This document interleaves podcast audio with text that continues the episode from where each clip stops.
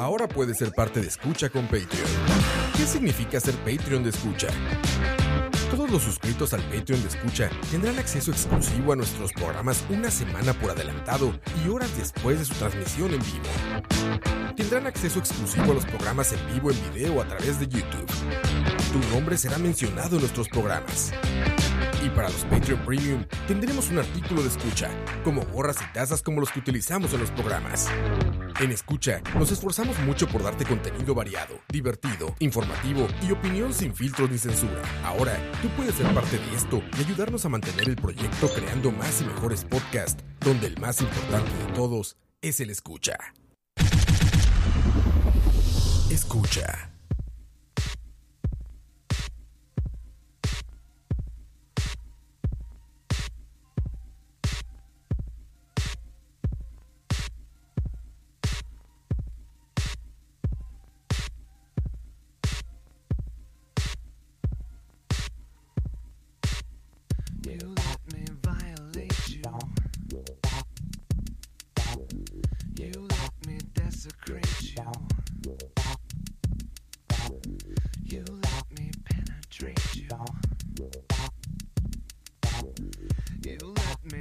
suffocate you.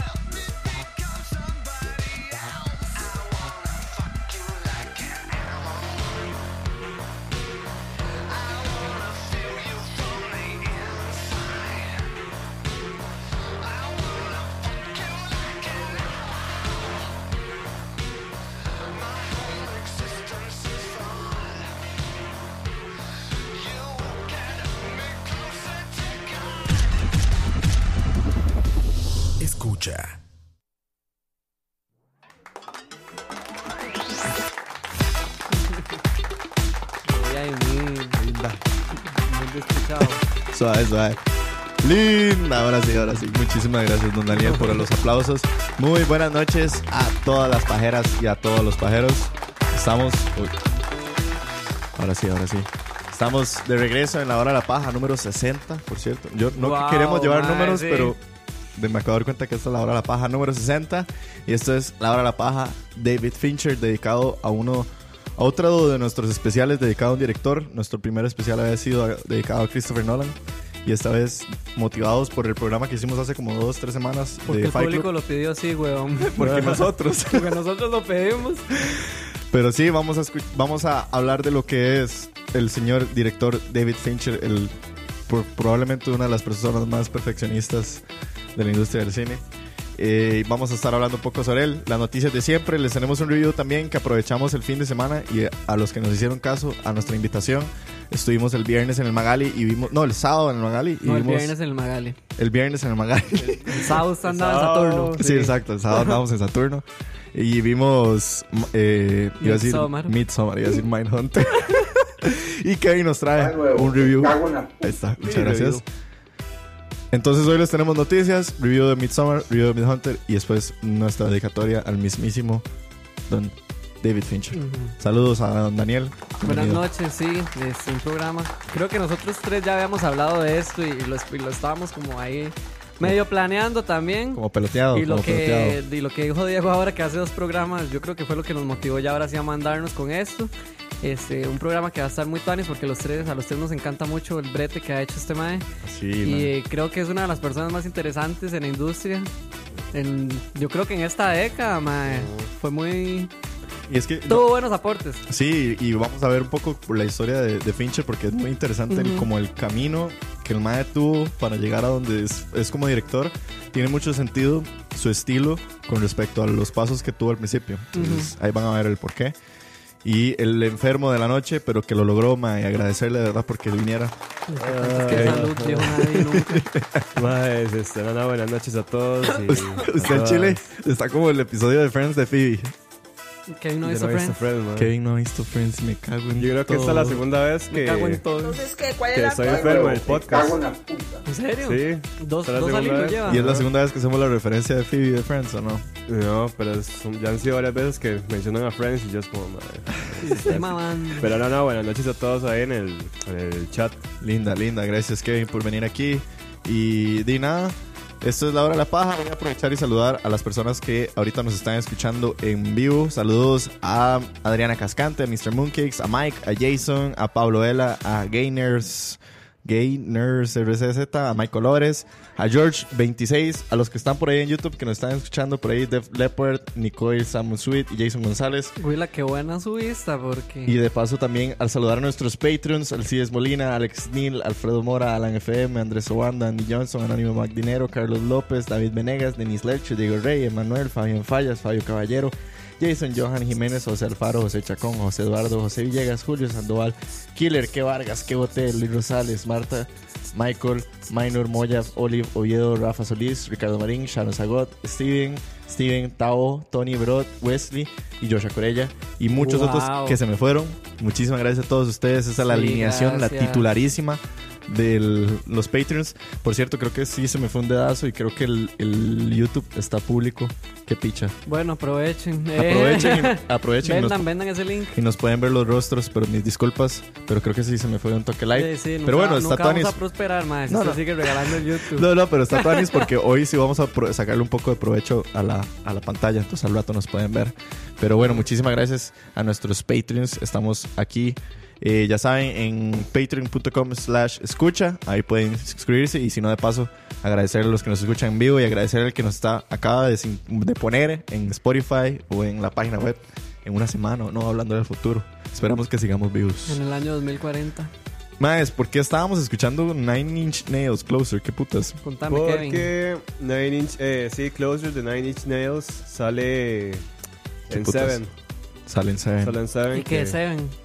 Seven es la película de David Fincher donde sale Brad Pitt, sale Morgan Freeman Uf.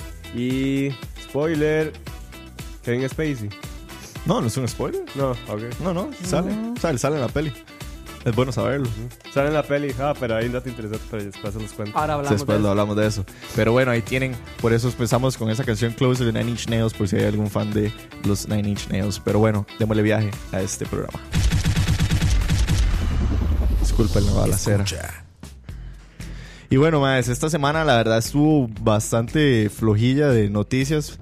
Como que no, no pasó mucho. Creo que cada cierto tiempo tenemos una semana que nos toca o demasiadas noticias o una O semana no en que nos pasó nada. ni picha. Por eso. Por eso, nada más quería preguntarles. Bueno, primero, por ahí nos escribió, de hecho, eh, vamos a ver quién fue. Creo que fue Jason González. Nos puso más que si el sábado a Parasite, así es. Obvio. Así es. Pa, pa, pa, pam, de una más.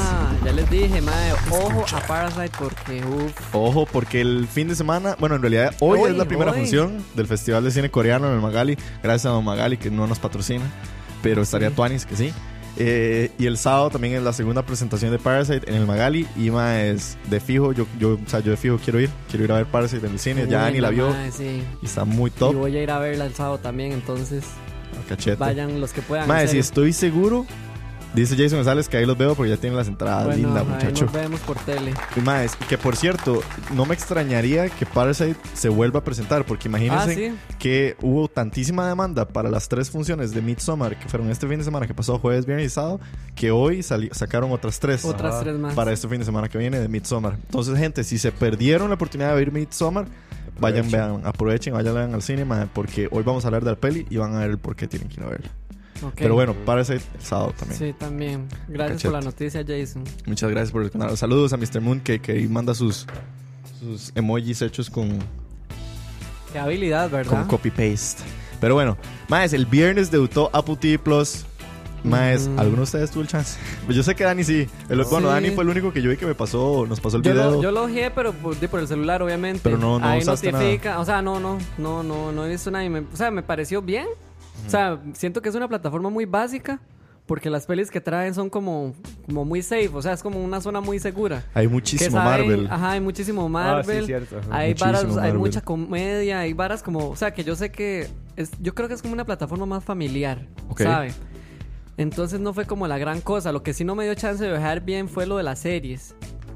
Sí, ¿no has visto ninguna? No, Sí, no. ni The Morning Show. No, nada, nada. Vi ahí, o sea, nada más vi como las imágenes, la de Jason Momoa y esas, ¿verdad? Ajá, ajá, ajá. Pero no, no me dio chance de dejarle. Es que me quedé viendo lo de las pelis, ma, a Sí, ver qué, tenía, pero no es la gran cosa, la verdad.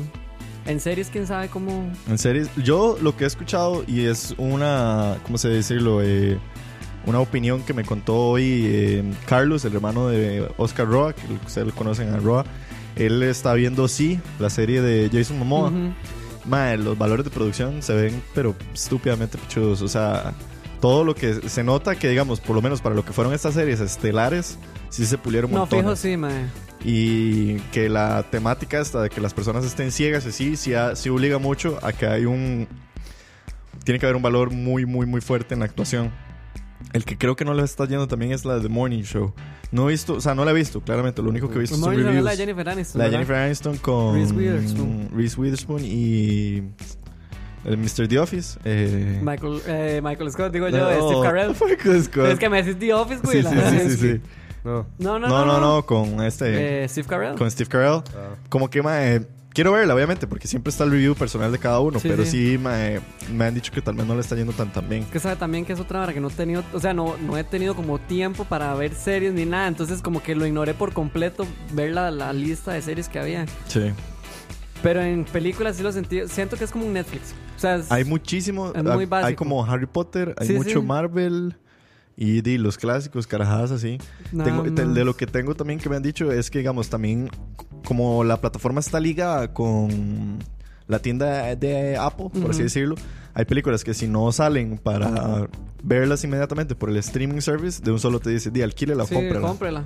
O sea, ¿me entendés? O sea, entonces al final de cuentas tal vez el catálogo de ellos va a ser muy amplio, pero va a ser un catálogo tal vez como decirlo, Hay que ver. engañoso. Hay que ver cuando salga Disney Plus Sí, para ver cómo se va a comportar esa vara, porque un montón de cosas que están ahí las van a perder, claramente. sí. No, eso de fijo. Entonces nada más como darle chancecillo, pero de ahí está, está súper barato, era 4.99. ¿verdad? 4.99, 5 dólares, man. 5 Ujú. dolarucos. Pero de ahí. Vamos a ver qué tal. Saludos a José Calderón Marquero que acaba de entrar. Y más, pasemos de noticia. Eh, hablando de eso, de, de lo mismo que dice Dani, de que ya cada vez hay menos tiempo para las cosas que ver. El día de ayer se estrenó una serie que yo sé que Kevin quiere ver y yo también, la Ujú. verdad, estaría muy interesante verla. Yo no Mae, sueño. Weón, súper inesperado. O sea, a mí me llegó la notificación. Ah, ayer. Ah, ajá. Ah, His sí. Dark Materials, la de Sí, HBO, ajá, que HBO. es la La brújula dorada. Sí, que es, ¿cómo decirlo? La saga de, la- Sí, de sí. los libros de la Brújula Ajá. Dorada.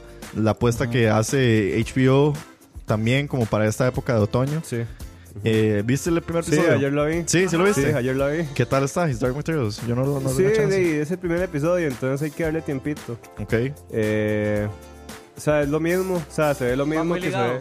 A la película. Sí, va digamos. muy ligado. Sí, los, los daemons, o ¿cómo es que les Ajá, dicen? los daemons, Los daemons, que que- son como el, el espíritu animal Ajá. de la persona. Eh, sí, ma, sí va muy ligado a la película. Bueno, yo no sé si ustedes han visto la película. Sí, yo, carajillo, o sea, yo lo vi hace un Ok. pinchazo. Ok, ma, este, sí está muy ligado. En el, en el primer episodio ya sí aparece ya la trama, o sea, ya aparece la, va- la vara, o sea, lo, lo que es. ¿Se siente muy HBO o no? Ma, sí. O sea, sí se siente muy HBO. como la producción. Ajá, la y producción. todo. Bien hecho, bien sí, bien bonito. hecho, bien- Ajá, bien- exactamente. Por lo menos bonito. Ujú, Todo se ve bien bonito. Eh, sí, todo está bien. O sea, por el momento, ma, yo digo que hay que darle tiempito. Sí, Sí, sí. sí, no. La, el, Yo digo ¿quién- que ya en el tercer capítulo ¿Quién ya sale, Tuanis? sale James McAvoy, James McAvoy. Daphne eras. King, la que sale en Daphne Logan, King. y ya. Sí, Sí, solo esos.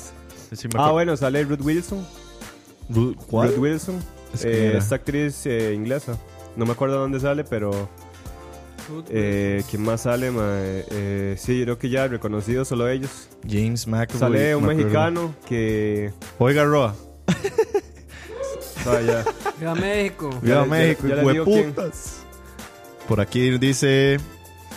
Vamos a ver, vamos a ver. Ah, Manuel Miranda. Ah, Ah, Miranda, los Miranda. Sí, sí, el de los musicales. El Ajá. rapero más El rap- rapero, exactamente. El rapero, rapero. Ah, bueno, sale James Cosmo, que es este viejillo. Cosmo y Wanda. Va de nuevo, me cago en la puta. Este señor ya veterano. Ah, sí, sí, sí, ya sé quién es. Sí, no, no me acuerdo dónde salía. No, el cast entonces sí está vacilón. Sí, sí, o sea, ahí. Ok. ¿Qué pasó con YouTube? No, ahí está, ahí está. Eh, está preguntando. No, no, o sea, sí, sí, es que quedó, que quedó, quedó muy abierto. O sea, que quedó, está open. Entonces Ah. sí, eh, sí, hay que darle tiempito. Entonces, Ah, ok, ok. vamos a ver qué, qué pasa. Bueno, y ahí lo tienen, la verdad, porque también el domingo fue el tercer episodio de fucking Uy, eh, yo Watchmen. No lo, vi, güey, No lo he la- visto No lo tampoco, tampoco. No lo he podido ver Yo tampoco la vi. porque el domingo fue el domingo de nuestro Señor y había El que domingo- resucitar. Exactamente, era el día del descanso. El día del eterno. descanso eterno. Pero bueno, eso fue His Darkest Martínez que empezó este lunes. Ya pueden ir a verlo, gente. Y vamos a ver, saludos por ahí a Pablo Vela. Dice, Maes, ayer vi Midsommar y está bien what the fuck, Uy, pero bien sí, buena. Más linda. Pablito, ahorita hablamos de eso. Y ahora sí soy bot. Saludos, Mae. Dice, muchachos, ¿qué pasó con el YouTube? Mae, de Dazo, por ahí anda libre. Saludos a Felipe Blanco, que se acaba de conectar. A, a Pablillo, ya lo saludé. A Horsh26, Michael y demás que andan por ahí. Muchísimas gracias. Maes, siguiendo con otras noticias. Eh, bueno, esto es más que todo como un recuento de una noticia, por así decirlo, que me gustó mucho a mí, que no hablamos. Mae, salió el trailer de The Gentleman, que es la próxima película de Guy Ritchie, que me gusta muchísimo. No sé si alcanzaron ustedes a ver el trailer de The Gentleman. No me acuerdo. Fijo, sí, pero no me acuerdo. Mae, es como Snatch, pero como Snatch 2, pero así revolucionado. Sale para el 2020, mae. La verdad es que sí me cuadra un pichazo porque... Snatch no es la película que sale Brad Pitt. Ajá. Un montón de tatuajes. Ajá, sí, que es como escocesa. O sea, bueno, que el mae habla horrible. Sí, sí. Bueno, esa es de Guy Ritchie, ma. Esta de Gentleman es con. Que por cierto, ayer cumplió 50 años. Eh. eh, alright, alright, alright. ¿Cómo es que se llama ese man? El que ganó el Oscar por Dallas Buyers Club. Eh, Matthew Ah, McConaughey. Matthew McConaughey. Sí, ma, weón. ¿Quién? Matthew McConaughey cumplió 50 ayer. Mira. Sí, vamos a ver. The Gentleman sale con Matthew McConaughey. Ma, el caso está vacilón. A ver, a ver, a ver. Pero sí, más pueden ir a ver el, el trailer por ahí en YouTube. La verdad me emociona un pichazo porque soy hiper mega fan de las pelis. Charlie Hunnam sale, Matthew McConaughey, Ah, Charlie Henry Hunnam. Golding, Michael Ducker y Colin Farrell, Hugh Grant. Oiga, man, oiga, man. Está, está Dima, es como el, bastante bien. como los amigos de Guy Ritchie de siempre, ma. Y no sé, a mí me cuadran un pichazo las pelis de Guy Ritchie. Se ve como una película como al estilo mob, pero el estilo película mob inglesa. Eh, y nada, eso era como un reminder que les quería traer. Claro. Buenísimo. Ok, Eh, ya. No sé si alguno tiene otra Sí, noticia más. eh, tranquilo. el primero de noviembre hace. ¿Qué hace? El viernes fue, ¿no? Sí, el viernes fue primero. Ok, El el, viernes. viernes. se estrenó. Bueno, sacó nuevo álbum, Earl Sweatshirt, Ah, sí, cierto. con Fit of Clay. Eh, trae. Ma, trae siete canciones, dura 15 minutos. The fuck. Y, ma, es un álbum. Y está bueno. Ma, es- a mí me gustó. Está muy loco. Está muy loco. Está muy Earl Sweatshirt. Ah, qué y. Ma, estaba así- Sí, sí, vayan, escúchenlo. Es de 15 minutos, no es nada. Hue Qué puta, no dura sí, nada, son, quince son tres canciones, ajá. ¿eh? Ish. Duró muy poquito, ma. Y... Kevin, ahí le mandan saludos. Felipe Blanco dice: Hola, los pajeros. Dice, quiero hacer una mención especial a Kevin que recomendó See Oiga. Us. Y dice, Ah, mae, sí. qué nivel, dice. When They See Us, Sí, sí. ¿Qué? Lo mejorcito Ah, que que se vio el año. En este año. Uf, ya lo va a ¿De tirar. ese año? No, no, no, ¿De estoy, estoy- estoy dejando ahí como la, la incógnita. De ahí no sé. No, No lo sé, llegado no sé. ese Podría punto. estar, podría estar. Ah, Podría pero estar. qué buena nota, madre, que la vio. Sí, mae, Sí, muy buena, buena, muy buena, serie, buena muy serie. buena serie. Otro, al- álbum que salió y que no lo mencionamos, salió el 20 algo de octubre, es Pony de Mm. Rex Orange County. Ah, sí, cierto. Man, no lo he podido escuchar, no he tenido fucking chance, pero sí, eh, Pau lo escuchó y me dijo que sí está muy tuanis. Ujú. Ah, ok. Entonces, eso es la- eso es el único, Sí, sí. no sé qué Rob, porque Rob es el que a mí me, me- me presentó a Rex Orange County, County, pero no lo he podido hacer. Saludos a Rob. Y me acabo de acordar, de hecho, que eh, alguien por fin nos hizo caso después de mes, mal, tengo que como seis meses de estar insistiéndole que vea la serie y por fin Roa terminó de ver Barry. Roa, Ah, ya terminaste qué Barry. bueno. Roa logrando qué logros. bueno. Ya Barry, por fin terminó Barry y al parecer le gustó. Entonces, Sí, claro, por supuesto. Al que no le gusta es porque de verdad es un... que ya que no se puso tan snob, Roa. no, no, no. Ya, bueno, ya por fin alguien nos hizo caso a uno de nuestros reviews y dice Roa que está buena Barry. Entonces, nada más para decirles Uy, siempre, Barry, fucking vayan a ver Barry porque está explotadísimas. Dice George26, mae, ¿qué pensó de Marianne? Muy bueno. Eh, dicen que Diego parece Frankie Muñiz con el nuevo look. ¿Quién es Frankie. Muñiz? Ah, El de- Frankie Muniz, el de The Middle. Ajá, el de The Middle, el de Malcolm. Eh, The Middle, The Malcolm, es ¿El Malcolm chile? X. Malcolm in the Middle. Ma- Malcolm in the Middle. Sí, Malcolm in the Middle. No, Mae. No se parece. No sé, que la. Saludos a Pau Rodríguez que se acaba de conectar. Diego se parece a VJ Novak. Mae, y George Philip 26 Lam. También. se parece a... Necios. George 26 acaba de poner, más ¿qué pensó de Marianne? Más, la semana pasada hice el review. El episodio de Halloween salió de hecho hoy. Ya lo pueden ir a escuchar y ahí hice mi review de Marianne. Eh, más rápidamente es un, un 5.5 o un 6. Es una serie que empieza muy bien y termina un poquillo dramático, pero creo que es culpa de el Netflix. gancho para que el mae la fuera a escuchar a la review. No, no, pero el, el review completo lo puedes escuchar en el episodio, Ok. pero sí. Y el por qué yo pienso de esta Diego se manera. parece a Steve también. Sí, está bien. Ya, ¿cómo se llama el, ¡Qué necio! el, el guionista o el escritor de Sa- Saturday, ah, Saturday Night Live? Saturday. Saturday Night. ¿A quién? Sí, sí, usted me había Sí, dicho, sí, pero sí, yo ya, ignoro esos comentarios. Porque no Bien, soy- Diego, y su montón de doppelgangers. Gracias, gracias. Por Kiko. todo el mundo. Fue putas doppelgangers. Pero bueno, ma, ¿alguna noticia más? Mae, no, yo estoy bien. Ya, a cachetón. Pasamos a nuestro review de Midsommar Sí, y review de. Qué miedo. Démosle. Escucha. Y ahí, más, el viernes, ya como les estábamos contando al principio del programa, saludos a Alan FM. Ah, Jason González, más, es una noticia rapidona. Viene Kiss. Ah, ve, Ah, ve, sí. ahora sí. Ahora es sí, oficial. ah, después de que Shit Stage Magazine lo confirmó 17 mil veces. Desde que yo estoy en el colegio vienen diciendo que viene Kiss. Pero, ma, ya al parecer ahora sí. ¿Y van a ir, Willas? Hablando de todo un poco. No. ¿No?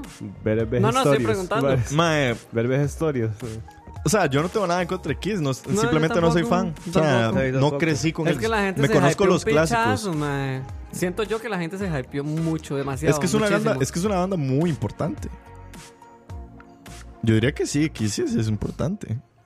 Tal vez, tal vez, obviamente sí están muy viejos, no tuvieron un, un momento como muy fuerte eh, en la actualidad, pero es una buena banda. Pero bueno, viene Kiss, saludos a, a don, ¿cómo se llama? Gene Simmons, que tal vez puede ser que nos esté escuchando. Si nos quiere regalar una entrada, ya sí, regalada yo sí voy, digamos. No, obviamente, 100%. Pero bueno, el viernes, como le dijimos, ma, tuvimos la oportunidad de ir al Magali, que ya hay más funciones este fin de semana. La segunda película del director Ari Aster, su primera película Hereditary, y esta es su segunda película Midsommar. ¿Qué más? ¿Y cuál fue la primera? Hereditary. ¿Y cuál fue la segunda? No entiendo. Midsommar. ¿Qué más? Es fucking, fucking shit, ¿verdad? Eh, vivir en el trópico y en Centroamérica, porque la película salió el Eh. 25 de julio, pero llegó hasta octubre aquí a Costa Rica Porque marginal. casi noviembre, pero bueno, por fin la pudimos ver, ma, una película que yo sinceramente me tenía muy hypeado y ya sabemos que eso a veces no es bueno, pero ma, la verdad me tenía muy hypeado, ma, tenía muchísimas ganas de verla y ya por fin la pudimos ver y la pudimos ver en el cine y quiero cederle la palabra a don Daniel. ¿Qué? Dani, ¿Por qué fui? No, mentira. ¿por qué fui? No, no, mae, la verdad, o sea, ya directo, no, Dele, a- no, voy, no voy con varas. Sin pelos. Yo, o sea, sí estaba hypeado, no tan hypeado como Diego, porque a mí me gustó mucho Hereditary. Si, si se ponen a escuchar el programa anterior, ahí ya les sabrán por qué. Exacto. Este, entonces sí, sí tenía como esa expectativa, no quería como tampoco, ah, y también como pasó esto, el cambio de fechas, porque iba a llegar muchísimo más antes. Sí, va a ser a principios de octubre. Ajá, y el Magali como que tuvo que posponer toda la vara, y se bueno, les- se les llegó el día, nos fuimos a ver la película, mae, no, la peli, o sea, está muy bien hecha, o sea, la historia, todo eso me pareció increíble, me encanta cómo el mae, literalmente, nos pone a ver imágenes tan, tan lindas contándonos una historia tan hecha mierda, mae, porque es la cosa más perturbadora, bizarra, rara, Más fuerte que Hereditary. claro, mae. En serio. Yo lo sentí mil veces más fuerte. Y yo no sé si es ese mismo efecto. Digamos como, Es que- como que lo obliga a uno a seguir viendo la peli porque la peli al, al chile es muy linda, o sea, está muy bien hecha, estéticamente es muy Es- buena. Sí, visualmente es muy bonito. Parece un Entonces, cuento de hadas. uno, a uno Sí, eso, eso, le es lo que engancha. yo veo en el trailer. Eso a uno lo engancha un montón, pero la historia que siguen contando, la historia es horrible, ma, es fea. Excelente. Y uno es como, Exacto. "Mae, pero ¿por qué sigo viendo esta vara? No, no, fuera de vara. ma. Daniel estaba sentado a la par de dos señoras que podían tener que sus 40, No, hombre, 50 más, años. como 50 años. Como 50, y- 50 para arriba. Ujú. Madre, weón, pasó una escena gacha. No se van levantando y se van. Se levantaron y se fueron. ¿En serio? Sí, weón, se fueron de la sala. ¿Quién What sabe qué fuck? pensaban ellas Mae, que iban a ver es o que, qué? Es que esa escena estuvo heavy. Estuvo muy... O sea, no queremos spoilearla No, porque no. yo sé que usted la va a ir a ver. No, y todavía hay gente que quiere ir a Y ver. todavía hay gente que la quiere ir a ver. Pero, mae, sí, el fucking eh, Midsommar. dieron ganas de verlo. Mae, es una peli... Creo que Dani lo resumió bien. Es como un cuento de hadas, pero que no tiene un... No, no es una historia bonita. No es una historia muy bonita. Nada bonita. Más, cuenta la historia de una chica que está pasando por eh, una relación un poco tóxica, pero aún así se ve obligada a ir a un viaje en Europa, en Suecia. Suecia. Y bueno, llegan a una tribu y a partir de ahí se desencadenan ciertas Sí, empiezan a situaciones pasar un montón de cosas. y muchas cosas que no se pueden decir de más porque se spoila la película. Pero más, hablando por encima de las cosas que podemos conversar, más, ok, punto número uno. Sí me gustó más Hereditary. Claro, a mí O también sea, mil Hereditary- me encanta más. man. Hereditary me ¿Y por- parece... O sea, ¿por qué? ¿Por qué? Mae, porque...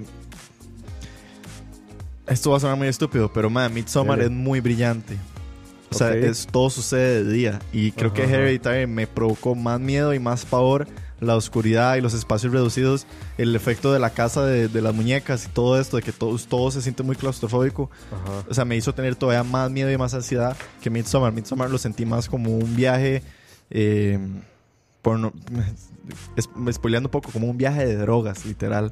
Porque, mae, ¿Te acordás cuando vos habías dicho que, que Ari Aster se había inspirado en Clímax para Sí. hacerlo de Ajá. Mae. Ah, hacer ok. Midsommar? Ya ahí todo ya va teniendo sentido, ya ¿sí? entendimos por qué. Ah. Y uno es como, what the fuck? Hay mucho, mucho consumo de drogas en Midsommar y, mae, el- el- la película se siente como eso. O sea, hay muchas cosas que ves visualmente. Sí, es, hay- es tripiante la hay vara, muchas man. varas muy trippies y eso no es como que te cause miedo, pero sí te perturba mucho.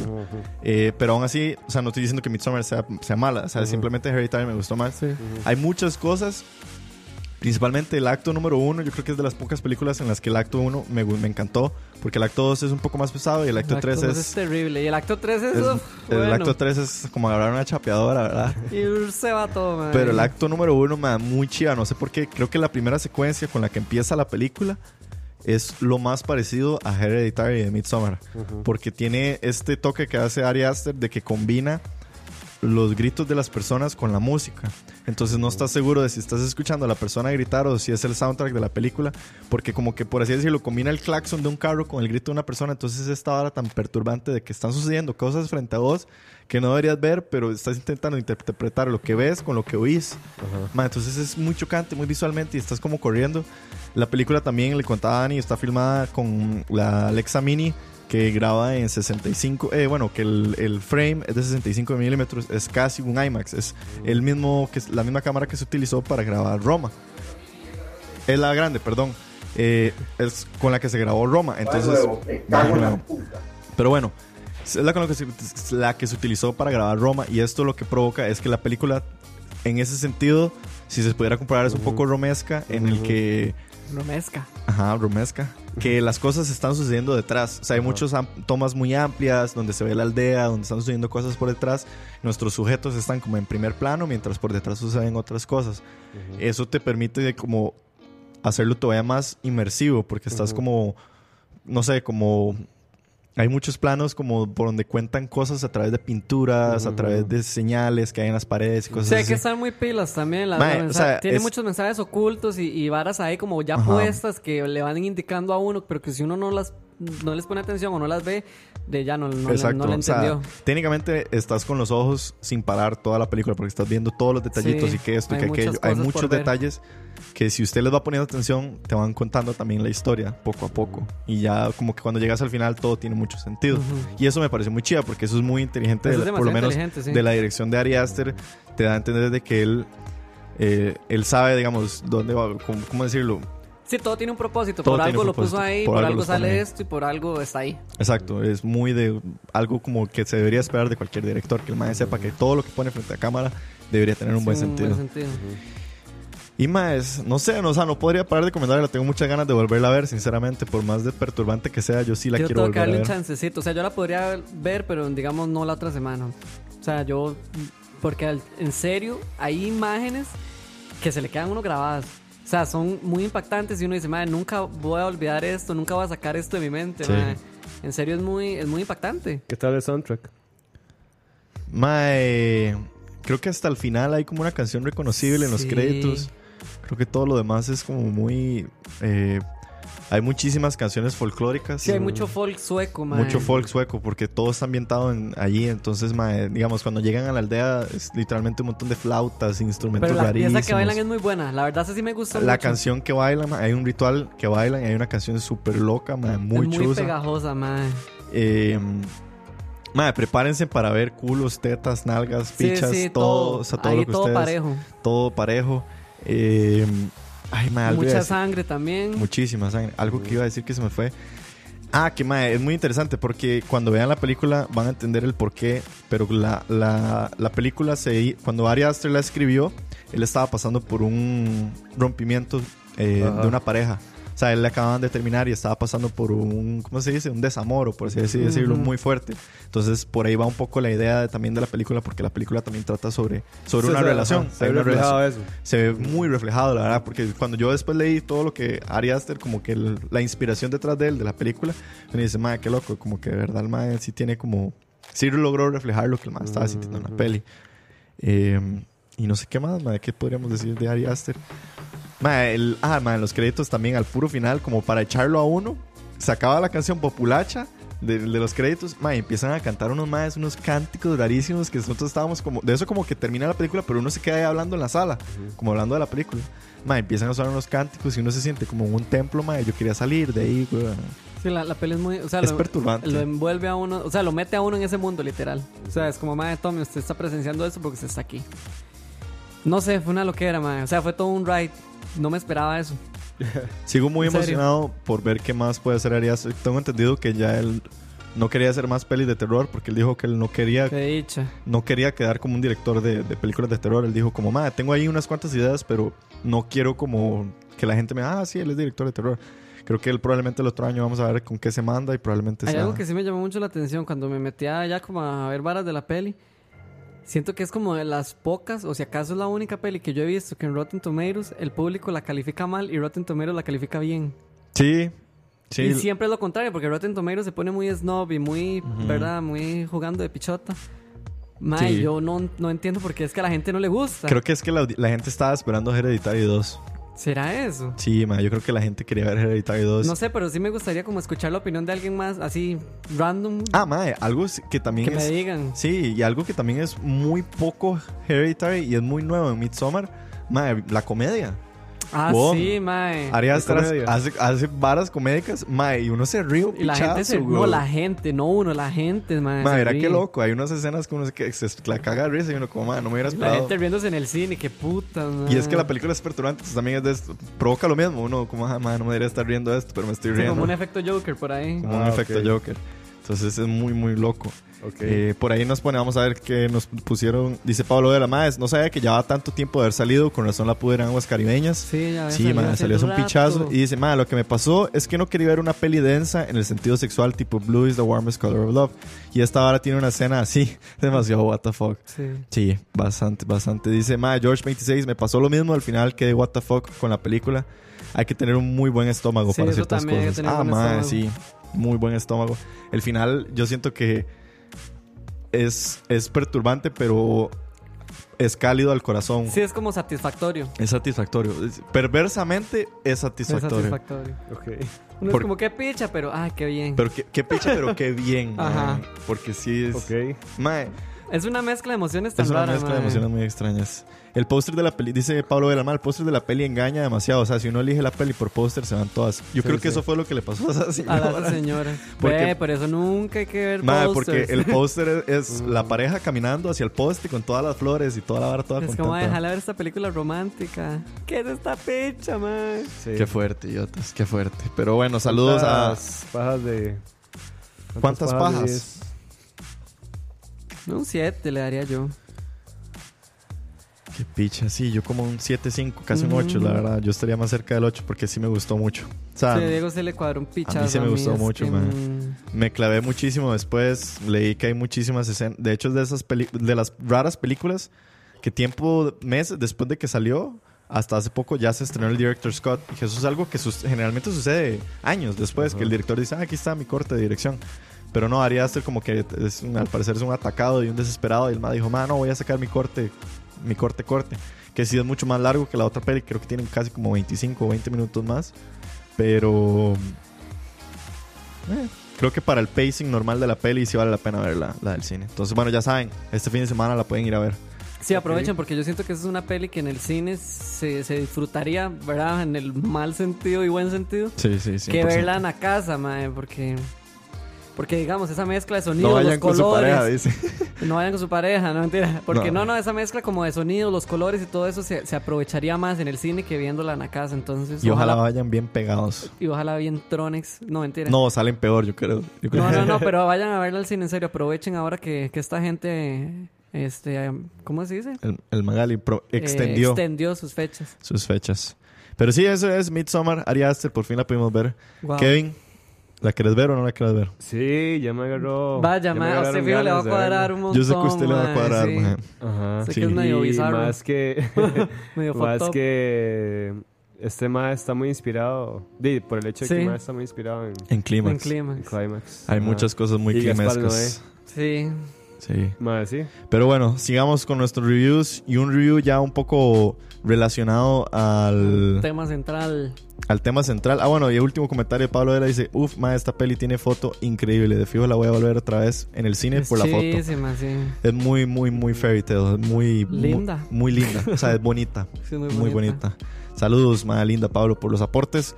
Kevin, hablando de nuestro David Fincher, que es quien vamos a hablar más adelante. es. Nuestro, ¿Quién es David ¿verdad? Fincher? ¿Quién es David Fincher? Contanos, porque vos tú- sos el único que yo sé de los pajeros que ya vio Mindhunter, Mindhunter. que es producida por, por Fincher, ¿no? No, él la dirige. Él, no, pero él dirige algunos, pero no todos los episodios. No, él dirige No. todas. Él dirige No, no, todas. No. Del primer epi- de la primera temporada dirigió los primeros dos. Dos nada más. Y de la segunda temporada creo que dirige otros. Él es el productor No, de él, esa él serie. dirige todas, ¿no? No. No, Sí, no, son todo. todos los episodios, man. Va de nuevo, me cago en la que sí, él dirige todas. Bueno, ahorita hablamos de eso. Ahorita, arreglamos eso. Contanos. ¿cómo es Mindhunter? Contanos. Eh, Dele, Mindhunter, que estrenó este año su segunda temporada. Dice, ve, producida por David Fincher. y Charlize dirigida por... de- Va de nuevo, Me cago en la puta. Contanos qué es Mindhunter. Contanos, man, ¿qué tal la segunda temporada? Ma, eh, bueno, primero que todo, para ponernos en contexto, eh, Mindhunter es una serie que retrata más o menos como en los finales de los 70, eh, un grupo de oficiales o de agentes eh, se van a entrevistar a asesinos, violadores y demás. Ajá.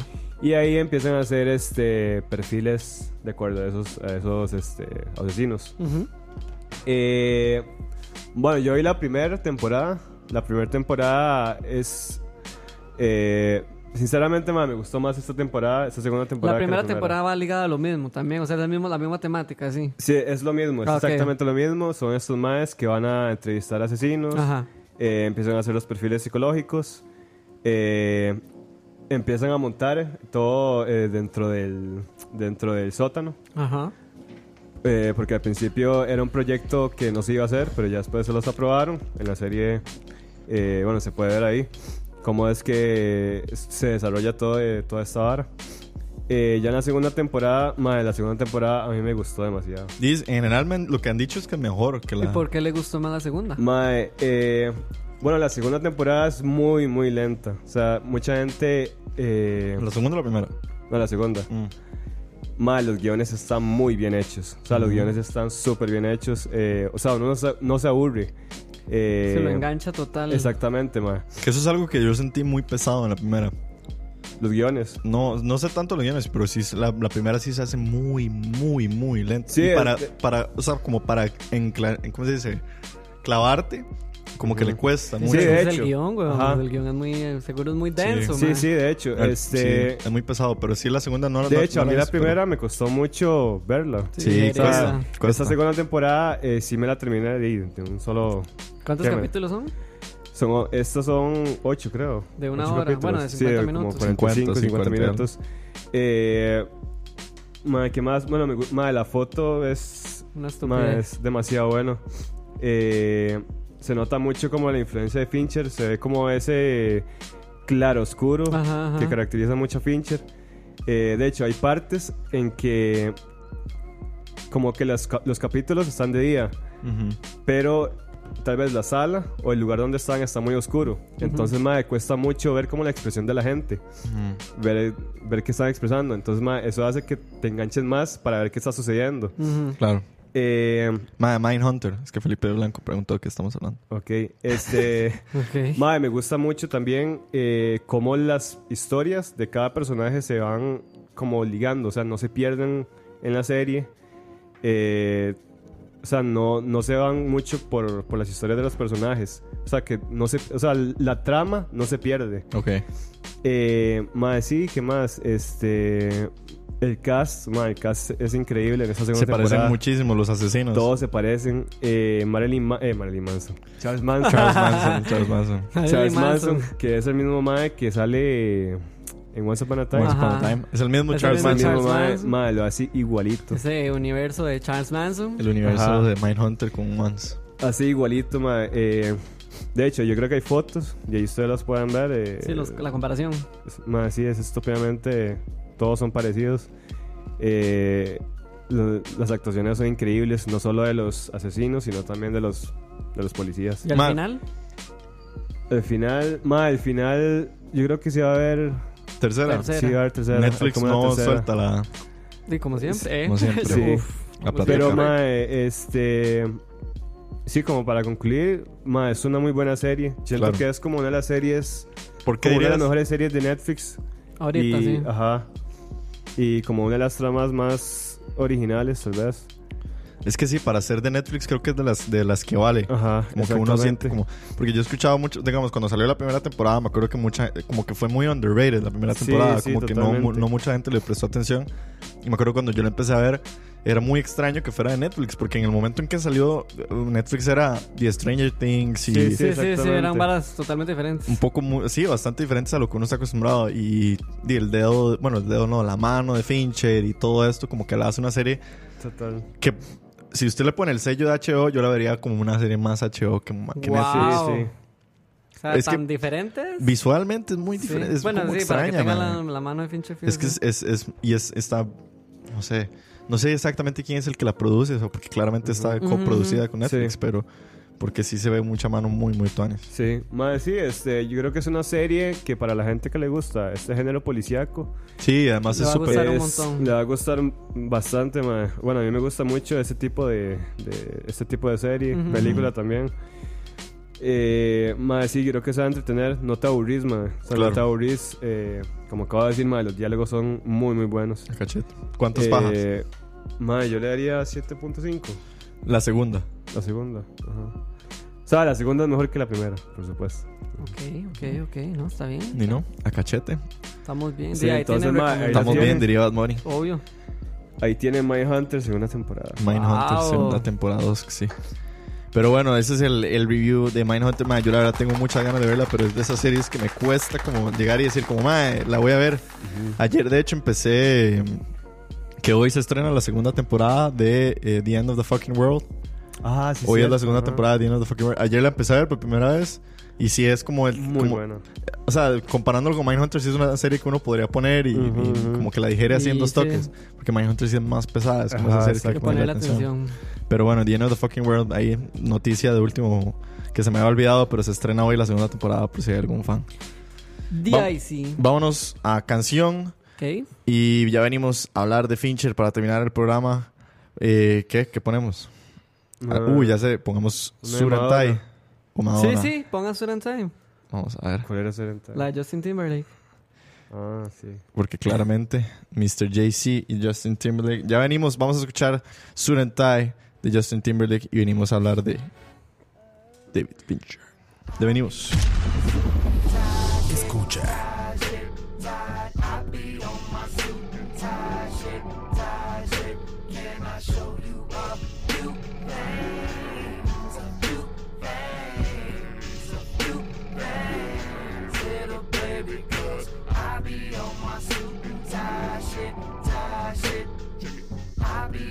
suit and tie shit, tie shit.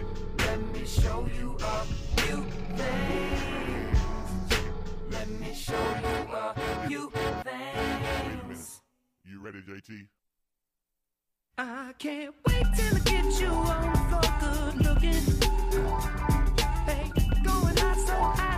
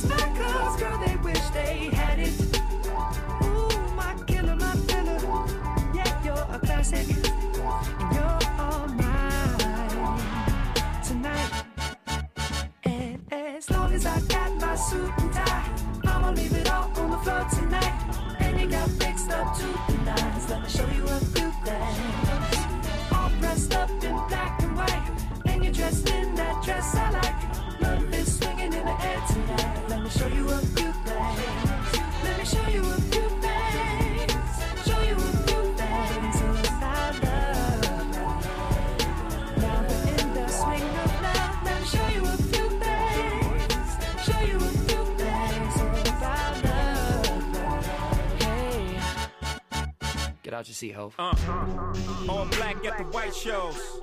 White shoes at the black shows. Green card for the Cuban links. Y'all sit back and enjoy the light show. Nothing exceeds like excess. Style guy got from having the best of the best. Is this what it's all about? I'm at the rest. The brunt, my rent, disturbing the guests. Years of distress, tears on the dress. Try to hide a face with some makeup sex. Uh. This is trouble season. Time for tuxedos for no reason. For my angel. Alexander Wang too. Ass tight denim and some dunks. I'll show you how to do this, young. Uh, no papers, catch papers, get high. Out Vegas, Sousa's on doubles, ain't looking for trouble. You just got good genes, so a nigga tryna cuff you. Tell your mother that I love her, cause I love you. Tell your father we go father as a couple. They ain't lose a daughter, got a son. I'll show you how to do this, huh? Uh. As long as I got my suit and tie, I'ma leave it all on the floor tonight. And you got fixed up to the nines. Let me show you a few things. All dressed up in black and white. And you're dressed in that dress I like. Love is swinging in the air tonight. Let me show you a few things. Let me show you a few things. Show you a few things about love. Love, love. Let, let, let me show you a few things. Show you a few things about. Hey. Oh.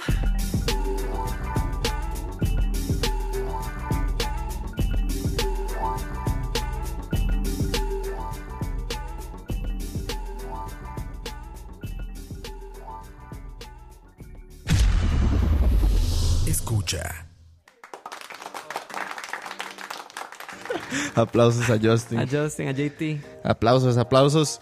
Estamos de vuelta, estábamos escuchando Surentai, que por cierto, eso es un spoiler de lo que íbamos a conversar, pero me voy a adelantar. Surentai es, ¿cómo es? El último, El último video musical que dirigió David Fincher. que dirigió David Fincher. No Más, porque quiso, sino porque así ha sido, eh. Así fue. Así fue. Así fue. Pero sí, más. De, de hecho, vayan, si Uy, tienen sí, el chance, por favor, vean el video musical de Surentai, es genial. Pero bueno, Es hoy les traemos bueno. nuestro especial dedicado a un director súper famoso de la industria del cine, un perfeccionista, perfeccionista en su máxima expresión. Y agradecerle a Roa que ahorita está aquí, que también nos va a hablar un poco de sus opiniones sobre, Sí. sobre Fincher. Eh, empecemos, ma. Dani, vos hiciste el primer research Sí. sobre David Fincher. Para los que no saben quién es David Fincher, Dani nos trae un poquillo. Sí, bueno, para, hay como un background, ¿verdad? Para meterlos en el, en el tema. Bueno, David Fincher es este director estadounidense este, de que se ha caracterizado mucho por, por el tipo de películas que ha dirigido. Sí, y muy tristonas. muy extrañas, ¿eh? También por sus videos musicales, que es algo que la gente tampoco le ha tomado como mucha importancia, y tampoco por su aporte a la publicidad. Ah, cierto, Los, hizo los- los comerciales de David Fincher también fueron muy característicos. Entonces, pues aquí les traemos un poquito de historia. Luego nos vamos a meter un poquito en la parte de los videos musicales, que es algo como lo que yo siempre he querido, como siempre. Destacar. Siempre acuérdense de David Fincher, no solo por sus películas, sino por sus videos musicales. Sí. Y ya luego vendrá como la parte de peli y de como ya donde nos vamos a poner ahí como más en el debate y, también que, de que la gente conozca un poco de, Sí, ahí en Instagram, por cierto. loco. ¿eh? En Instagram de escucha pregunté cuál es la película favorita de David Ah, Fincher bueno, para ok, que vayan para a responder. A ver qué, cuál, qué opina la gente. Sí, bueno, Dele. Dani. Este, la historia de David Fincher es muy vacilona porque, bueno, al mae siempre le llamó la atención lo que fue el cine. Ok. O sea, el sueño del mae era bretear en cine y punto. Un fun fact, el mae vivió a la par de la casa de George Lucas en California. Qué loco. Eh, Sí, eso es un fun fact muy raro y la- ya luego el mae se Es fue californiano, él Sí, no sabía. se fue a ver con los papás a, a Oregon, si no me equivoco. Y ya luego ahí el mae fue cuando otra vez volvió a California para empezar a trabajar como asistente de producción. Ok. Entonces el mae fue ahí fue como se fue metiendo en el cine. Escalando, escalando. Escalando, sí, sí, como todo el mundo, ¿verdad? Luego ya el mae pasó como productor, luego como productor de efectos visuales, que eso fue algo muy... Eso es como por ahí donde empieza la Ajá, espinilla del mae. Yo creo que ahí fue donde el mae se empezó a sacar el clavo. Ya luego el mae comenzó a trabajar en, en Industrial Light and Magic, que es la empresa de George Lucas, de hecho. Ok. Era. Era, bueno, que Era. era, perdón, la empresa de George Lucas. Ahí el mae fue camarógrafo, hizo asistente de fotografía, dirección de fotografía. Sí, aprendió un pichazo, seguro. De hecho, el mae hizo aportes en The Last Jedi y la de Indiana Jones, que ya no me. no, me. Return of the Jedi. Ajá, perdón, Return of Y the Jedi. Temple of Doom. Ajá, esa, la de Sí, Indiana Jones. dicen que ahí es donde empezó la fascinación de él por los, los efectos especiales. Ajá, me Porque imagino. ahí fue donde él como que se empezó a maravillar mucho por la vida del- de, los efectos especiales, porque esas y las películas de Star Wars fueron como muy pioneras en eso. Y él fue donde el man empezó como a agarrarle esa espina de los efectos especiales. Luego pasó algo muy curioso porque después de haber colaborado en esas dos películas, el mae literalmente fue como, bueno, chao al cine y me dedico a la publicidad. Ok. Y Lo el de mae- la plata. Ajá, por, por supuesto, ¿verdad? Tengo que comer. Entonces que el mae comer. dejó eh, Industrial Light and Magic y se dedicó a la publicidad en donde un, sacó un comercial muy famoso que es el del American Cancer Society. Ajá, Society, que es la que sale un feto Ah, sí, fumando. un feto fumando, ajá. ¿Qué Ese putas? comercial Sí, lo sí. hizo él y fue su- obviamente súper polémico, mae. Imagínate en esos años. Y ya luego de ahí el mae ya trabajó para marcas grandes, haciendo varas muy chivas como Levi's, Converse, este, Coca-Cola, ¿no? Pepsi, Nike, ajá, Nike. Pepsi, Sony. Hay un montón de Chanel. marcas que, que trabajaron ahí en conjunto. Sí, publicidad le fue muy bien. Entonces el mae sí tuvo su buen tiempo breteando en publicidad. Y ¿Qué estamos hablando? Como por ahí de los 80, 80s. antes de los 90, más o menos.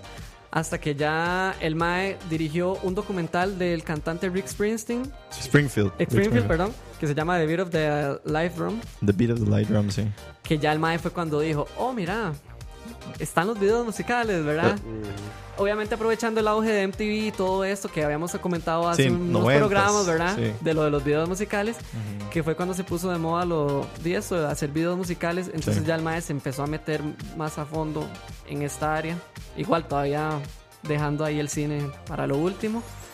Este, a partir de acá ya fue cuando el MAE dijo, ok, me va a mandar a la creación de videos musicales y el MAE literalmente se puso la 10 en esto porque su trabajo con los artistas y los videos musicales siento que ha sido muy underrated para todo el buen brete que ha hecho él. Sí. De hecho hay un, hay un video en YouTube muy Yo interesante. no sabía que Fincher hacía videos musicales hasta que conocí a Daniel, digamos. Hay un video en YouTube muy interesante, yo creo que se lo había pasado a Kevin. Ah, sí, de cierto. ajá. por qué los videos de David Fincher, los videos musicales de David Fincher, no son los videos musicales que todos estamos acostumbrados a ver Ajá, y por qué nadie todavía ha apreciado eso. O sea, Sí, literalmente hay como un resentimiento hacia la sociedad que ha descartado a David Fincher en el aporte en la música, mae. La gente está enojada. Y di, básicamente lo que se podría decir de David Fincher en los videos musicales es que el mae literalmente quería cambiar la forma en la que se estaban haciendo los videos. Porque para esa época lo que importaba era promocionar al artista, que era lo que habíamos hablado en el programa de los videos musicales. Que lo único que importaba aquí era Hay que el- posicionarse. Ajá, que el artista saliera en la cámara y ya que la canción fuera muy tuanis y todo, y el video nos valió una verga con tal de estar en el tele. El mae llegó, perdón, y dijo como, ok, no, aquí hay que cambiar esto. Y desde ahí ya se empieza a ver como la fórmula esta perfeccionista, muy casi que meticulosa del mae, Sí. metiendo mano. Necia. Necia, porque todo el mundo dice, es un video musical, es música. Mae, pero digamos el mae le pone demasiado esfuerzo. Y literalmente el mae lo que quería es, yo quiero hacer videos pop sin ser pop. El mae tuvo que básicamente inventarse una fórmula para o sea, romper ese esquema de los Para videos brincarse el- musicales. Y eso me parece increíble porque le da un propósito a un video musical, algo que uno dice, mae, es un simple video. Pero Sí. si uno ya se pone como a detallar, uno dice, mae, este mae tiene la razón. Entonces, como que ese mismo detalle y perfeccionismo que hacía en sus películas lo fue implementando en los videos musicales. En el video de ese YouTube que, que les estoy diciendo, él pone de ejemplo tres videos musicales que hizo él, que yo creo que son como los más icónicos y característicos, que son dos videos de Madonna y un video de George Michael. En Express los- yourself. Ajá, en los dos videos de Madonna, que es Vogue y Express Yourself, ellos cuentan cómo David Fincher, ok, sí, ponemos ese diseño de producción pichudísimo, un montón de plata, porque para ese entonces había un montón de plata. Y nada que haga Fincher es barato. Exactamente, este, de hecho Express Yourself es, yo les había dicho, ¿verdad? Ajá. Es el tercer video más, Más caro, caro. de la historia. Qué estupidez. Entonces, imagínate, era como un budget casi que para una película, Exacto. pero era para un video musical. Y más Madonna. Y más Madonna. Entonces el Cualquier sí- otra. Sí se aprovechaba de eso. En el video se explican cómo David Fincher hace los cortes o Ah. las ediciones o los movimientos de cámara no de acuerdo a en si sale o no el artista, es sino a lo que canta o al ritmo de la canción. Entonces básicamente el mae nos hace como una coreografía visual de la música. El mae nos lleva al ritmo, nos lleva a lo que va diciendo el cantante. A nosotros no nos importa si Sí, sale lleva o el no sale. también. Ajá, Ajá. lleva el tiempo. Entonces Que lo hace todavía más complicado de grabar porque no Claro. es, o sea, a la hora de estar grabando tenés que estar pensando en el tempo, en lo que está sucediendo con la canción y no es como nada más Madonna, baile, sea bonita. Exactamente, lo que todo el mundo pensaría que es como, ah, que salga, no, no salga, haga esto, no, no haga esto. Yo creo, no. que, yo creo que él fue el primero que implementó eso, ¿no? Si no me equivoco, el? Mae, Sí. el mae ha, ha como tratado de. Y yo creo que es que nadie más lo ha hecho, porque la verdad todo el mundo, no, o sea, a nadie le interesa como hacer un video musical bien elaborado porque es un video Sí, musical. es que para qué. El mae de verdad sí se lo toma muy a pecho. Explican eso. Otra cosa que explican muy bien es cómo agarrar cosas o inventarse cosas tal vez que sean muy sin gracia, darle vida. Porque en el video de George Michael, digamos, no sale George Michael. Y todo el mundo esperaría que en el video musical de un Es cantante salga el Freedom, cantante, la canción. que es Freedom. El mae en el video lo que salen son eh, las supermodelos de aquel entonces, digamos, de los años 90, que era como Naomi Campbell, Cindy Crawford y un montón de viejas más guapísimas. Obvio. El mae lo único que las pone a hacer a ellas es a cantar. Y ya todo lo demás él compone, claro, en unos escenarios chivísimas, en unos sets super pichudos, usando un luz super tuanis, mae. Entonces el video al final, si uno se pone a verlo, es lame. Pero estéticamente y en la edición Ma, es bonito. demasiado chido. O sea, para mí puede ser Freedom uno de los mejores videos de David Fincher junto con Express Yourself de Madonna. Entonces ahí es donde me llama mucho la atención todo el esfuerzo y como el esmero y las ganas que le pone el Mae Claro. por sacar algo. Yo creo que esa es como una de las primeras cosas que me impresionan y, y admiro mucho del trabajo de David Fincher. Que es como, ok, eh, no hagamos las varas por hacerlas, sino hagámoslas así porque así tiene que ser, porque Sí, así quiero porque el que mae sea. es demasiado clavado con, con que el- todo lo que él tiene que, por así decirlo, implementó demasiado lo que él sabía de cine a la hora de hacer el video musical, como decís vos, y tenía que meter su sello perfeccionista y era esto. o sea, Claro, el un- es súper, no sé, es, es muy ambicioso en eso. Y obviamente esto sirvió de antesala para lo que son las películas, porque Sí. muchas cosas que uno ve en los videos musicales que salieron muchísimo más antes de las, de las, de las pelis, películas. se ven implementados en las pelis, los movimientos de cámara, las cosas que hace, este, ya incluso el uso de, de- del CGI también para muchas cosas. Ahí fue donde empezó. Entonces sí, sí hay que ponerle atención a ese, a ese aspecto de la parte laboral de este mae en, en los videos musicales. Sabe para buscar el nombre del video de YouTube para que cuando Sí. quieran vayan a ver. Por ahí, bueno, Dani nos puso algunos de los famosísimos videos que ha hecho se llama Englishman in New York, The Sting, Straight Up, de Paula Oh, ¿y él- Abdul. ¿Él dirigió ese? Sí. Sí. Ah, yo no sabía. Sí, Straight Up de bueno. Paula Abdul. Ajá, Paula Abdul. Y bueno, Express Yourself Evoke de Madonna, Freedom de George Michael y Surantai de Justin de Justin Timberlake. Ah, y en el, por cierto, eh, al final explican en el de Surantai cómo eh, David Fincher quería los cortes de las tomas de acuerdo a la coreografía de Justin Timberlake. Entonces, Qué literalmente es como el mae baila y ahí es donde el video se va moviendo. Ajá. Entonces y es se súper siente, chida sí. y se siente, sí. Es un video muy fluido, sí, es como muy... Es chidísima. Sí, de ese video Justin Timberlake a mí siempre me recuerda la escena de, de que, que Timberlake sale como bailando como en agua. Ajá. Entonces hay como demasiados cortes, como que de la nada está Timberlake bailando en un lado y después está bailando con el agua, pero es como muy rítmico y se siente Sí, se sí. siente chiva, o sea, es como y la música y la canción es Y obviamente la entonces- canción ayuda un montón. El video se llama David Fincher and the Craft of the Music Videos. Ok. Ahí está en YouTube para que lo vayan a ver. Es una hora muy interesante. Es un video rapidito. Son como de 5, 6, 7 minutos, una cosa así. Y ahí explican más o menos como la ciencia del mae. Claro. Y bueno, después de la música que Ujú. terminó siendo que como los noventeros, Sí, ya en los años 90. Los últimos videos. Bueno, No, igual. en eh, los 2000 En los ese 2000, güey, ajá, claro. sí. En los 2000, pero fueron como muy. Sí, ya ya no tan Ya no porque ya estaba dedicado al cine al y cine. ya el cine fue como todo el mundo Sí. volvió a ver para el otro lado porque, ah, bueno, ahora lo que decíamos, que el último video que hizo fue el de Justin Timberlake, que eso fue hace seis años. Cuando fue No, Seis- siete años, mentira. Fue. Pero bueno, hasta 1992 se Ujú. le da la oportunidad a él de dirigir su primera película y dirige Alien 3, Sí. que es como la como en- entrarle a este mundo de ciencia ficción ya súper establecido con Alien 3. eh, tal vez yo creo que no es como el mejor ejemplo de Fincher por ser su primera peli, pero se empieza a ver un poco lo, Sí. lo que es. Fincher hace eso muy comúnmente. y Ahorita lo vamos más adelante. Hola, pero- Roa, ¿cómo le va? ¿Cómo están? ya, habías, ya habías dicho, ¿no? Ya, ya la había presentado. sorpresa. No, no estoy presentable a cámara, por eso decidí venirme al extremo opuesto de la mesa. Linda, no, muchísimas gracias a Roa. Pero ¿qué ibas a decir? De... Ah, que justamente Fincher es de esos directores que, no, que permiten que otros se apropien de su trabajo para dar un estilo nuevo y Eso no apropiarse de las películas. Ajá. Eso es Eso es importantísimo de muy bueno. Ajá. Sí. Porque Sí. David Fincher sí entrega su trabajo a la película. Ajá. Entonces, cuando ves eh, obras, bueno, como alguien que tiene un arte de H.R. Geiger, Sí. que Ujú. se ha replicado en Asia y América desde hace 30 años, él permite que la obra lo absorba a él. Exacto. Entonces es una película de Alien, no es una película Exacto, de. David Fincher. ¿no? Exactamente. ¿Ves? Cuando, cuando lleva a cabo guiones como Darren Sorkin, por Sí. ejemplo, en, en The Social The Network, Social Network. Ajá. es una película de Darren Sorkin. No es de Fincher. No, de Él, está, él es una herramienta, él está a, la, a Bueno, la orden del De hecho, ninguna película es de David Fincher.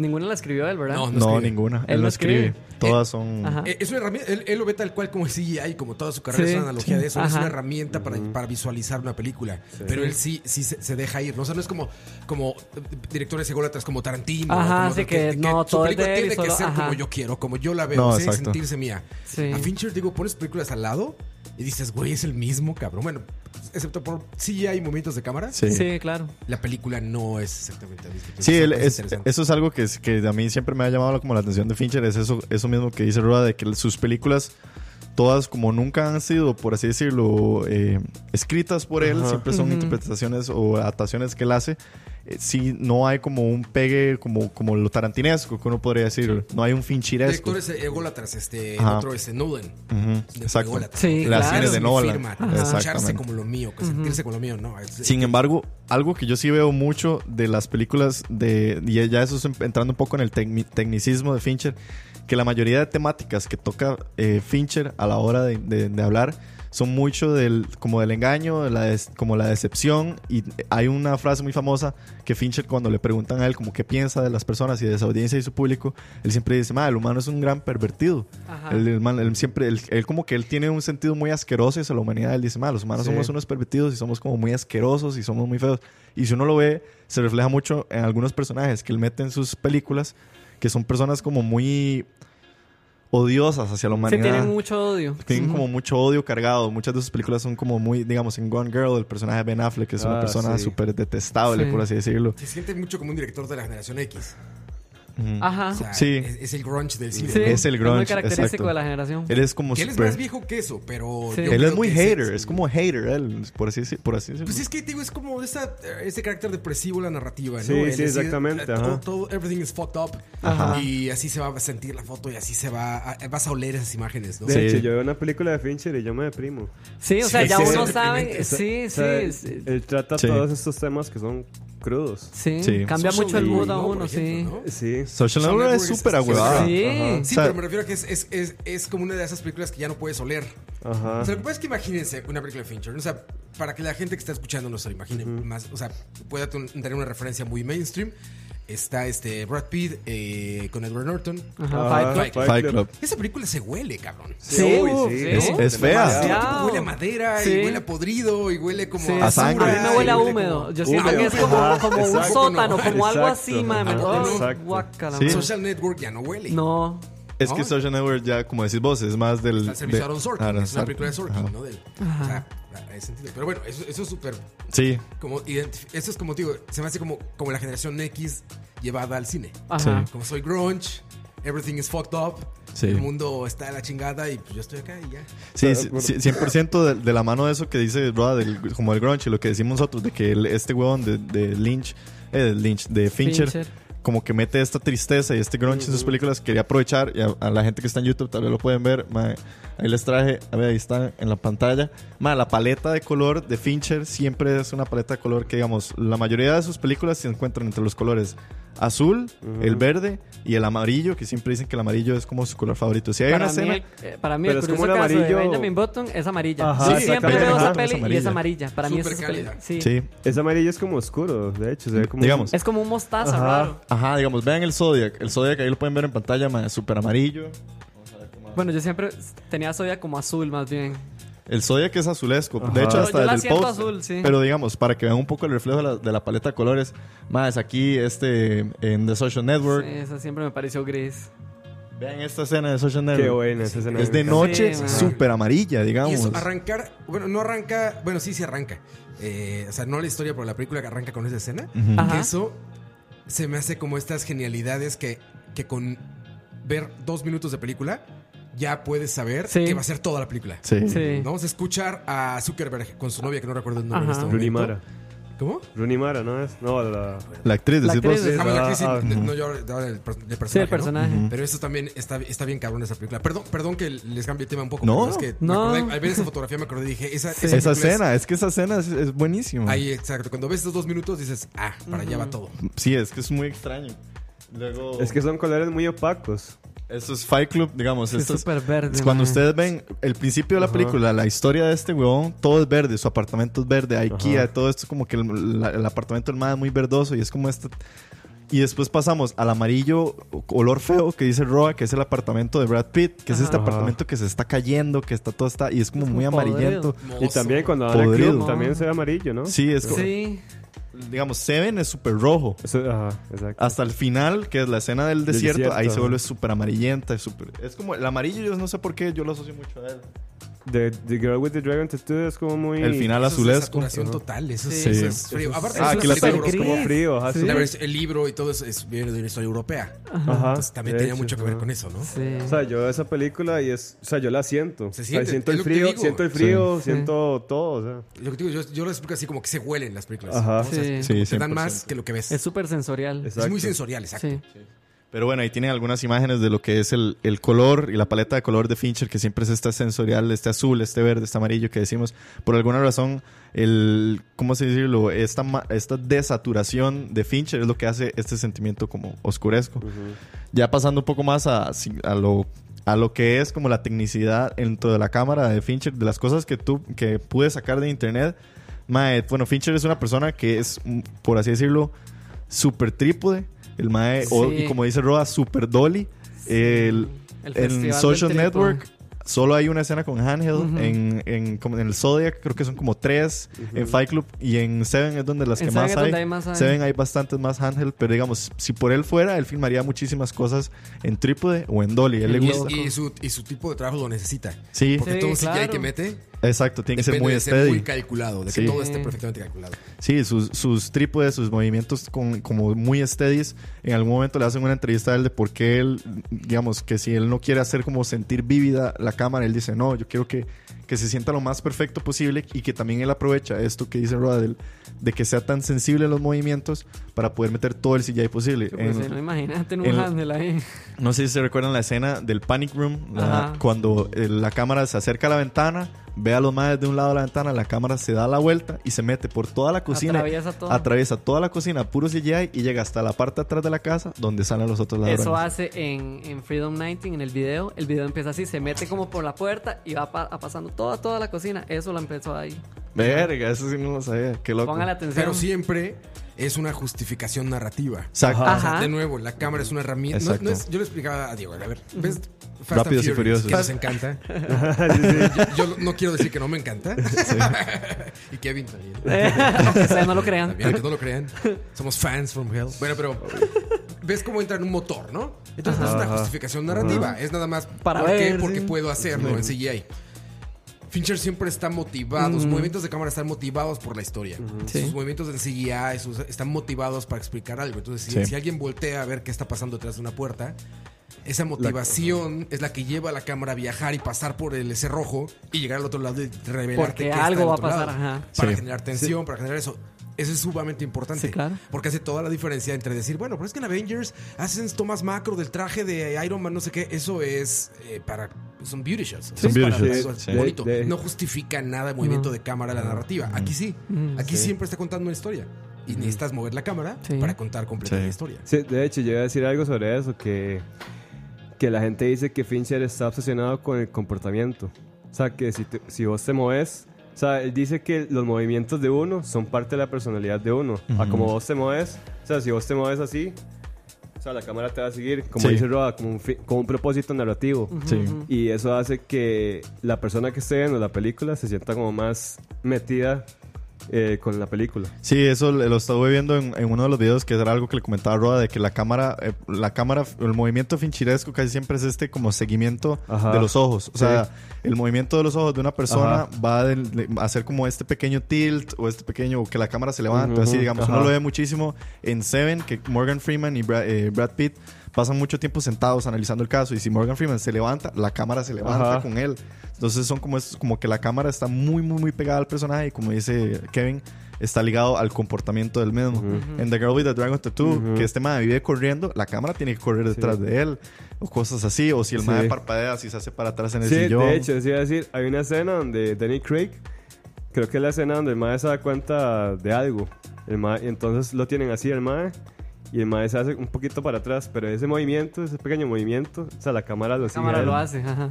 Mae, entonces, Y- eso es interesante. Y supuestamente ese tipo de cosas tan piquis que tiene eh, eh, Fincher es lo que hace, que es como su máxima crítica, de que madre, mínimo por escena él tiene que hacer 15 tomas. Ajá. O sea, eso es lo que la gente dice, que hacer una película de Fincher es madre, hasta, hasta cansarse, porque hace bien toma cansado. tras No, toma no, tras ¿Y toma. sabes lo que significa en precio? Imagínese. Sí, claro. Es lo que le decía. Fincher es un director que ya está obligado a Ajá. gastarse millones de montón dólares. de ya no hay sí. manera de que Fincher, porque aparte del CGI, Sí, es carísimo. también es carísimo. Son horas y horas de Sí, el tiempo. exacto, el tiempo Sí. y todo eso. Entonces, le decía, no me imagino a Fincher ya dirigiendo algo de poco presupuesto. Por eso tenía que hacer videoclips de Madonna, güey. Exactamente. Te Sí, ocupaba ya la no- plata. podía hacer, sí, no podía hacer nada. No podía barato, rebajarse, sí. Si tú eres la productora y quieres que dirija a él, sabes que va a ser muchísimo Ajá. dinero. Sí. Entonces, eso, eso 100%. limita los proyectos mucho. Sí, es el, el, digamos, casi que cuando vean una peli de Fincher, fíjense en el comportamiento del personaje, es fijarse en el totalmente. comportamiento de la cámara. El, los, bueno, a, a la atención a los detalles, que es algo que también me gusta mucho, que es algo que hace Fincher y lo veo muchísimo en una de mis películas favoritas de Fincher, que es el Zodiac. Cuando los personajes hacen estas entrevistas, cuando en, en- como el Zodiac es tan larga y tan lenta y tan tediosa, pero hay muchas entrevistas a las diferentes personas, eh, a los supuestos asesinos del Zodiac. Hay una escena muy famosa cuando entrevistan a este señor gordo en la fábrica, Ajá. que siempre me sale en Twitter, que siempre dice, "Ma, vean cómo Fincher hace una entrevista, que los tres, hay tres personas entre- entrevistando a una persona y los movimientos de cámara siempre son con respecto a lo que ven el entrevistado en el personaje. Algunos le ven la muñeca, algunos le ven el movimiento de las piernas, algunos le ven como el mae parpadea o el ver para otros lados, así como que te intenta guiar, como decir, Sí. como vean cómo ellos están notando estos detalles de él para deducir si es él o no el malo. Exacto. Me han dicho que eso pasa mucho en Mindhunter, porque como hay mucha entrevista de personas dementes y de la gente loca y los asesinos, Fincher recurre mucho a esto de ocupamos contarles a las personas de lo, qué tan loco está el entrevistado y por medio de una conversación sencilla de uno contra el otro. Entonces Fincher tiene como estos detallitos, estas cosas. La edición de Fincher siempre dicen que es como muy el, lo que el ojo ve es lo que les voy a enseñar. Ujú. Y eso pasa mucho en Benjamin. Button, que Sí, no sé claro. qué Sí, si está leyendo un totalmente. periódico, tiene Ujú. que verse exactamente lo que él está viendo. En The Girl with the Dragon Tattoo, cuando ella hace como la revelación en la compu, Ajá. que empieza a hacer como el matching de esta persona con esta persona, con esta- la Ajá. cámara está así como demasiado metida en, la- en, en lo que se ve en la pantalla. Es como, ¿No ah, es aquí está social? Ah, ok. Bueno, eh, bueno en, en Social Network pasa Ajá. también. También, Lo eso que él escribe así en la, en la Ajá. compu se ve macros, como tomas macro. Sí. Si un Super director macro. así, debe de prácticamente editar él, ¿eh? ¿De evitar qué? Editar él. Ah, O sea, editar una- él, una sí, dirección claro. de ese tipo requiere que prácticamente Sí. tú edites. Sí, yo porque me tienes imagino que estar el- El mae absolutamente sentadísimo a la metido. par del editor, Exacto. fijo, es como, no, Exacto. no, sí, no. Sí. No, sí, y- porque son visiones. O sea, tú cuando eres un editor material, Sí. por ejemplo, eso pasa mucho con Fincher también, que las entre... O sea, una, una, un over the shoulder que se llama, que es el plano en el que Ajá. normalmente la gente habla. Sí. que es la cámara detrás Sí, del hombro detrás de la persona contraria, de la persona opuesta. Y se están brincando, ¿no? A él le gusta mucho dejar a la, a la gente aislada mientras hablan entre ellos. Seven es, un, es una gran Sí. este, eh, eh, ejemplo, porque siempre está esta historia de los tres detectives Ajá. y siempre están como en espacios cerrados. Y si te das cuenta, siempre son- están, están como aislados. Sí. O sea, siempre es como ver cómo habla uno, ver cómo habla otro. Y los ojos de ellos son los que te guían hacia cómo está acomodada la escena. Ujú. Sí. Eso es un error. de- Cuando, cuando empiezas a dirigir, te pasa mucho eso, que rompes ejes. Entonces tu edición, cuando la ves, dices, es que se siente rara. Y es porque los puntos de vista que cambiaste También con la cámara y otro todo lado. siempre están variados. Entonces el cerebro dice, a ver, ¿para dónde está viendo por fin o no? Entonces, bueno, Fincher lo rompe esa regla, pero lo hace tan bien que los deja solos, pero siempre entiendes hacia dónde están volteando a ver, Sí. ¿no? Sí, ese, ese es como seguimiento de los ojos, que es muy finchiresco. Eso Yo es te como... decía, las llamadas telefónicas de Fincher son magníficas. Sí. Ajá. Pónganles atención, son magníficas. Siempre está motivada la cámara por, por el texto.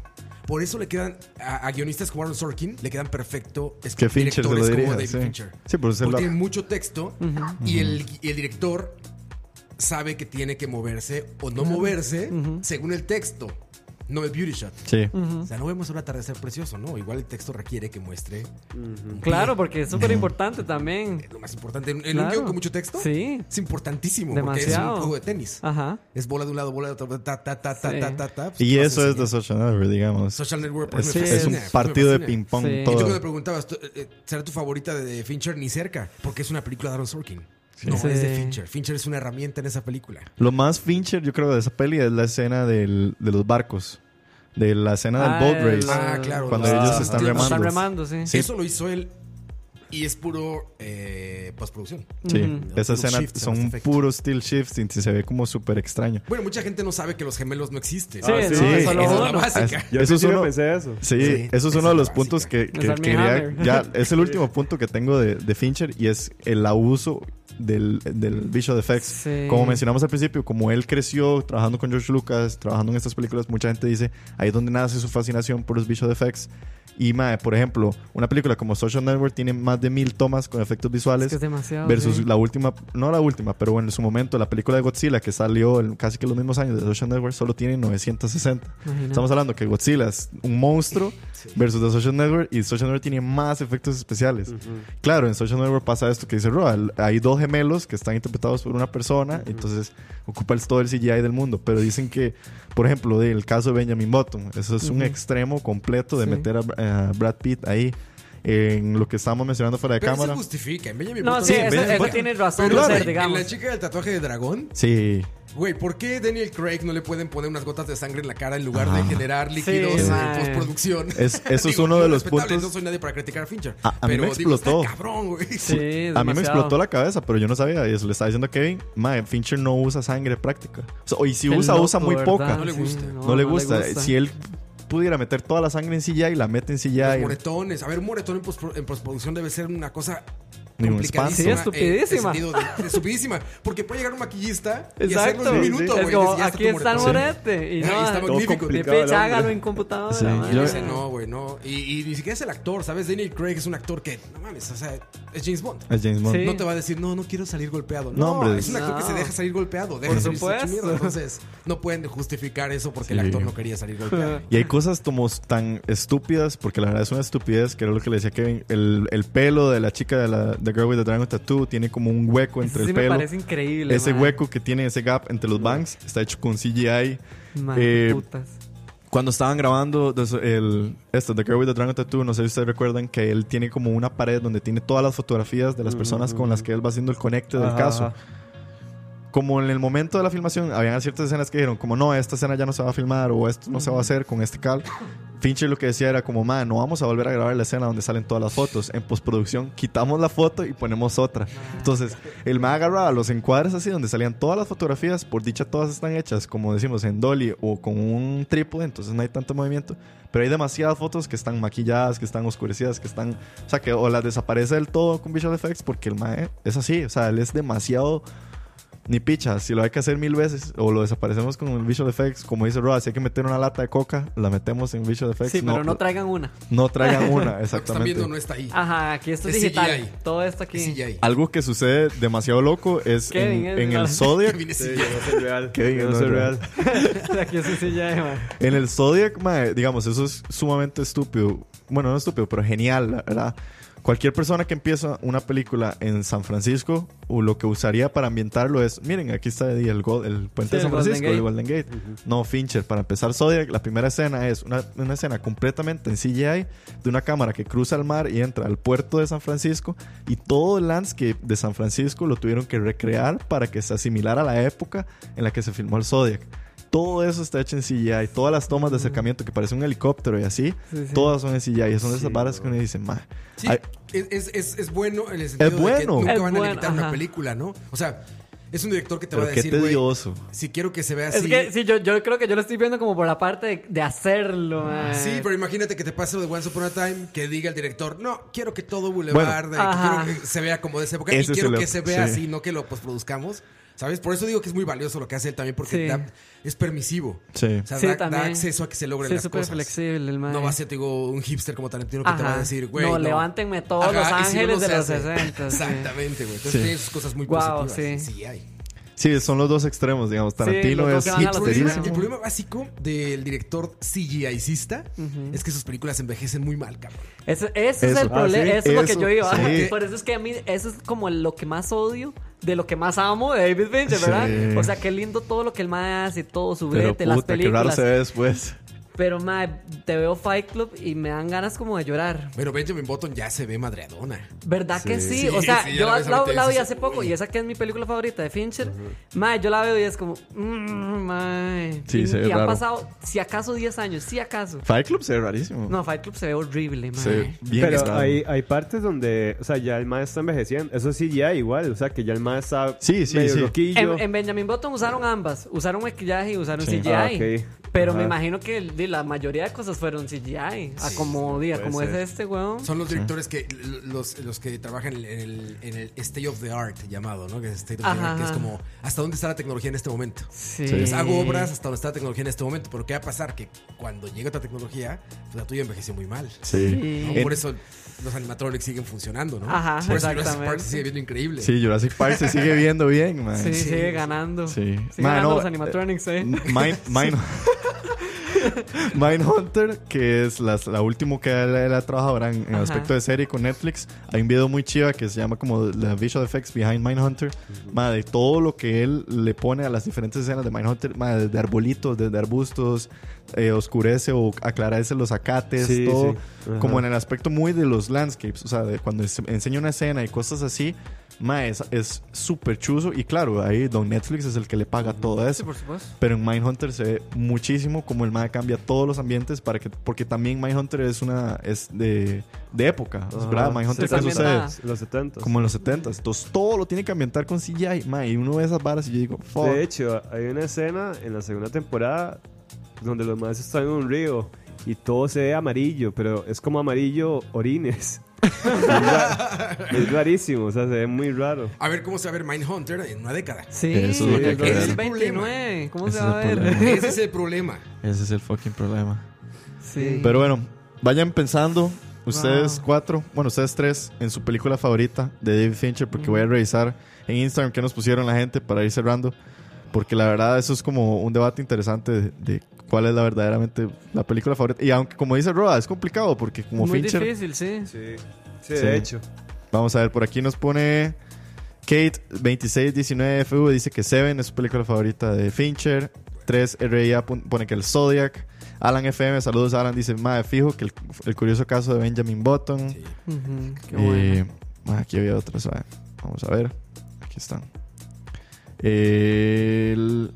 Ah, es en Chalabaria, sorry. Tengo que pasarme. Ma, yo diría que mi peli favorita. Siempre me había parecido que The Social Network es mi favorita. O sea, por mucho. Aunque no sea la, la menos finchiresca. Pero a mí me encanta, me encanta The Social A Network. mí también, o sea, Yo tengo- sí, yo creo que, mi- o sea, ya les dije que mi favorita era el curioso caso de Benjamin Button, pero yo creo que es por el valor ya, ya digamos, nostálgico que le tengo, porque Por es una Brad, peli... por Brad. Por, por Brad primero que todo, y también porque es una peli que salió hace bastante y me acuerdo la primera vez que la vi y ya le he ido agarrando como ese amor, y yo creo que eso es lo que tal vez me pueda llegar a pasar con Social Network, porque me encantó mucho, pero todavía no, no tengo como, No tiene ese. como ese apego. Entonces Sí. está como entre esas dos, la verdad, son dos muy buenas pelis esas, man. Ma, ve, en Chalabaria es la primera vez que veo que alguien pone, pero Emma, Emanuel Tobar, saludos a Manuel. Saludos. Dice que The Game, ma, yo The Game nu- nunca No, la vi. Nunca la he visto tampoco. Y es como de las primeras del MAE. Sí. Y siempre me sale también como de referencia. ¿Vos viste The Game, bro? No. Sí, No, no. por ahí ponen que The Game. Popper Nico dice que el dragón con el tatuaje de una chica. Un Cani Rafa dice que Fight Club. Y Mari 5870 que Fight Club. Fight. Probablemente Fight Club yo creo que es la que la gente más Sí. tiene como su momento. Por pero el favor que le ha hecho Sí. también, digamos, del pasar de los años. O sea, ya se Sí. volvió como lo que hablábamos el día del, del del especial de los Fight 25 Club. años. Es- es- creo que también ha habido como ese apego. Es- Eso volvió de culto. Se volvió de culto. Sí. Sí. Kevin, vos. Hay dos que se dan pichazos. ¿Cuál? El curioso caso de Benjamin Button Ajá. y The Girl with the Dragon Tattoo. Al Chile. Sí, a mí me gusta mucho Me esa gusta película. mucho. Ujú. Es que es muy, bu- Eh, es muy, muy buena. A mí sí me gusta. Benjamin Button por el hecho así, nostálgico, mae. Sí, sí. Eh, y Dra- The Girl with the Dragon Tattoo, nos, es que a nivel visual se me hace muy bonito. Esa, a mí, ajá. para mí. Como la más bonita de él. O sea, pa- para mí, Sí, para- sí, sí. o sea, yo disfruto ver esa película. Eh, es muy bizarro. Sí. Porque es muy, es muy gris, más muy tristona, o sea, es como muy... Es bien depresiva, güey. Es muy peli es depresiva. súper depresiva. ¿Tenés Pero- problemas? no, no, no. Todo bien en Kevin casa, quiere, Kevin? quiere llorar. ¿Sabe qué es lo que me gusta? Que es de género policíaco. Sí, también es muy Kevin Ajá. en ese sentido, sí. Entonces, sí, qué difícil, ¿no? ¿Vos, Roa? En la que él tenga un crédito, la película que más me gusta es Social Network, sin duda alguna. Pero Sí. la que siento que representa mejor a él es Fight Club. Sí. O sea, siento que si se me preguntara en este momento qué tengo que ver para, para saber quién es David Fincher, diría ve Fight Club. Fight Club. Trae todo, Claro, trae, sí. trae, eh, ese sello de movimiento de cámara que le fascina a él, trae todo el CGI que necesita. sí. Los detallitos, los- Es Miles de macro, Miles de macro detalles. esto. Y lo más importante, digo, creo que es la película en la que se siente que él está apoderándose del guion y no al revés. O sea, se siente que él está Ajá. llevando, se siente que él es el puppet master. Se siente que él está atrás moviendo todo y que todos los demás están actuando para hacer una película de David Fincher. Que es difícil de encontrar un director tan generoso como él. Porque te digo que a mí me parece que él más bien se entrega al proyecto, no, no el proyecto a él. Sí, exacto. Entonces, esa es como todo él. O sea, te digo, ve la música, parece un video musical para empezar. Sí. Sí. No, Podría el, ser. el final es un video Podría musical. El final un podría ser un video Podría ser un musical. videoclip, ¿no? Sí. Dos. Toda esta paleta de colores hiper depresiva, Súper. fría, no sé Asquerosa. qué, es muy ¿no? El olor. Tres. Todos los CGI que hay ahí. todo. Sí. Todas las cámaras pasando entre rendijas y huequitos y no sé qué. Y cuatro, y lo más importante, eh, los movimientos de cámara justificados para Ajá. contarte Para qué contar está pasando por la mente de estos güeyes, ¿no? Sí. O sea, hasta, hasta el final. Ya, eh, hablar de spoilers de esa ya es una mamada. ¿verdad? No, no, ya. Sí. Club, ya. Pero al final, cuando entiendes este alter ego, de, de nuevo él te lo repite con sus movimientos de cámara. Sí.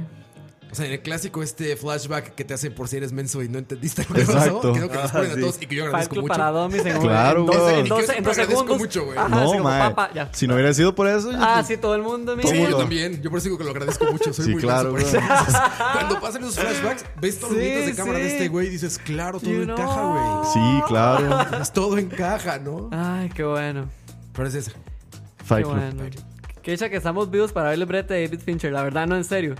Usted sí agradece mucho. A pesar de todo, sí, de todo, de, de- de su trabajo tan necio, meticuloso, insoportable. Siento que, que las pelis son muy buenas, man. Yo sí le quiero dar una mención especial al Zodiac, porque a pesar de que mucha gente la odia por ser tan larga, Uy, a mí sí, me encanta. eh. mí Y además, me gustó. además de que es una peli de que tiene un final que no se siente como final. Sí. Porque, spoiler, lamentablemente el, el Zodiac nunca se ha agarrado. O sea, no es una persona que nunca se ha agarrado. Y también mención especial a una que para mí es como la que, como dice Kevin, la que más le gusta ver fotográficamente. Para mí esa es Gone Girl. Ajá. Mae, fotográficamente. Gone Gone Girl, a mí me encanta, mae. Con Ben Affleck. No, yo dije The Girl with the Dragon. No, No, por eso, Diego. que para mí, Ah, ok. a mí la que más visualmente me Ajá, encanta Gone ver Girl. es Gone Girl. Ah, ok. Porque sí ahí es donde, es- no sé, como que ahí siento que sí me cuenta muchísimas cosas con los colores y Sí, con ma, las- esa película sí que es. Esa peli- eh, uno termina, yo sigo odiando a Ben Affleck. No, o sea, yo. Qué película más rara. No ¿Cómo sé. viste- ¿No lo viste de Batman? Ah, bueno, sí, de Batman también lo odio. fue, pu- fue puta Todos Marta. odian a, a Ben Affleck. Todos Todo- odiamos todo a Ben Affleck. todo mundo ¿Viste Argo? Argo es algo, buena. no, algo sí es fan. Algo es no, buena. de- ¿Cómo se llama? Mente brillante, una mente. ¿Cómo se llama? Eh, fuck, sí. Y él escribe, güey. ¿Esa la escribió Ben Sí, Affleck? claro. Ajá. Ah, sí, con Matt Damon. ¿Cómo se- Con Matt Damon, claro. Sí, esa que estamos... eh, ¿Cómo se llama en inglés? Ay, Ay, bellísima, sí. bellísima, güey. Bueno, Sí, bienvenidos pero al especial de Ben Affleck ahora. O sea, pasa adelante, hombre. Pasemos, sí. Good Will Hunting. Good Will Ah, Hunting. Good Qué Will buena. Pero es que en español se llama algo así como Sí. una mente. Ajá, ajá, exacto. Exacto, parece Ah, que puro... Una mente brillante. ¿Cómo era Midsommar? Dos. El terror de no sé Ah, dónde. madre, sí. Mid- Midsommar en español es como el terror. No. La luz nunca ve el terror. Una hora así. Un verano de terror. Sí, Midsommar. Y uno como. Quiero ese póster. Sí, ma, horrible. Pero bueno, de resumen, películas. Hay que ir a ver Alien, bueno, Alien 3 pueden ir a ver si quieren. Hay que ver Seven, The Game, Fight Club, Panic Room, El Zodiac, El Curioso Caso de Benjamin Button, The Social Network. The Goons es de él, ¿no? ¿Cuál? ¿Cuál? ¿The Goon? The, The Gun- Gun. no. No, The Goon. The Girl Gun. with the Dragon Tattoo y Gone Girl. Y mae, próximamente, bueno, ahorita está trabajando mucho en Mindhunter. No sé si se sabe algo de si vaya a ser otra peli. No, Ahorita. no se ha dicho No se ha dicho nada. nada, ¿verdad? Está muy clavado Sí. con Mindhunter. Están también los episodios que dirigió el de House of Cards. House of Cards Ah, dirigió sí, los cierto. primeros dos episodios. Los primeros dos episodios son mm, cosa No, es de que él él. estaba involucrado en eso de alguna manera, pero... Productor fijo. No, era un Kickstarter esto medio Ah, ahí ok. clavado y demás, pero no, sé Qué qué tanto loco. tenía que ver con él, pero ahorita... Sí, y mención a los Y videos. los videos musicales, vayan a verlos, búsquenlos. Este, no sé. Vean, vean todo lo que ha hecho el mae, la verdad, sí. Tuanis. Es Tuanis. Y pueden ver cómo, cómo ha cambiado. De todo, la mitad de los 90s y los 2000 los videoclips son copias de que hizo para Madonna. Exacto. Ajá, exactamente, la el réplica. de los videoclips en estilo TV es de de- Fincher. Por, e- por eso vean esos que les mencioné, porque ya después todos los que vienen ahí son, Son las, iguales. son las de- réplicas, sí. menos Urantai, claramente, que Sí. es otra vara totalmente. Pero bueno, David Fincher, una persona súper influyente en la industria del cine y que todavía seguimos esperando a ver con qué nos va a sorprender en los Y al próximos rato, años. ojalá que Social Network algo. 2. La social. Instagram voy a trabajar, nos vemos. Gracias. bueno, Bueno. gracias, Roa. Muchísimas gracias. Y bueno, también nosotros nos vamos despidiendo. Eh, vaya, vaya pensando en con qué canción nos salimos. Mientras tanto, Ok.